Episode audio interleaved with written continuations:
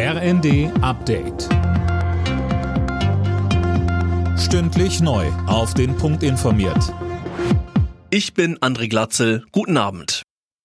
Die Lage bei der Lufthansa normalisiert sich langsam wieder. Die Airline geht davon aus, dass morgen wieder alles planmäßig läuft. IT-Probleme hatten seit dem Morgen für zahlreiche Flugausfälle gesorgt. In Frankfurt ging zeitweise gar nichts mehr.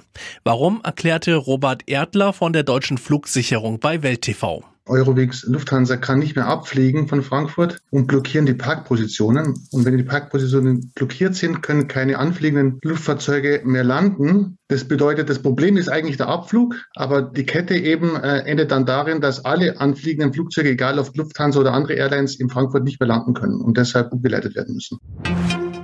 Am Freitag droht dann an mehreren großen Flughäfen in Deutschland Chaos. Die Gewerkschaft Verdi hat das Bodenpersonal im aktuellen Tarifkonflikt im öffentlichen Dienst zu Warnstreiks aufgerufen. In Frankfurt, München und Hamburg wird es am Freitag keine Passagierflüge geben. Extremisten sollen künftig schneller aus dem öffentlichen Dienst entfernt werden können. Das sieht ein Gesetzentwurf der Ampel vor. Bisher ist für eine Entlassung von Bundesbeamten ein meist langes Gerichtsverfahren nötig. Künftig soll eine Anordnung der zuständigen Behörde reichen.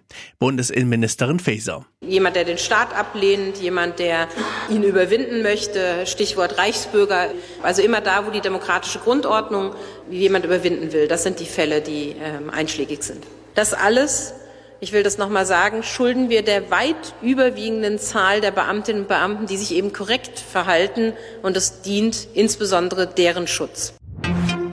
Digital sein Auto zulassen und sofort losfahren. Das soll in Deutschland ab September funktionieren. Eine Verordnung der Bundesregierung sieht vor, dass man nicht mehr auf Fahrzeugdokumente und Plaketten warten muss. Als Nachweis reicht in den ersten zehn Tagen der digitale Zulassungsbescheid. Alle Nachrichten auf rnd.de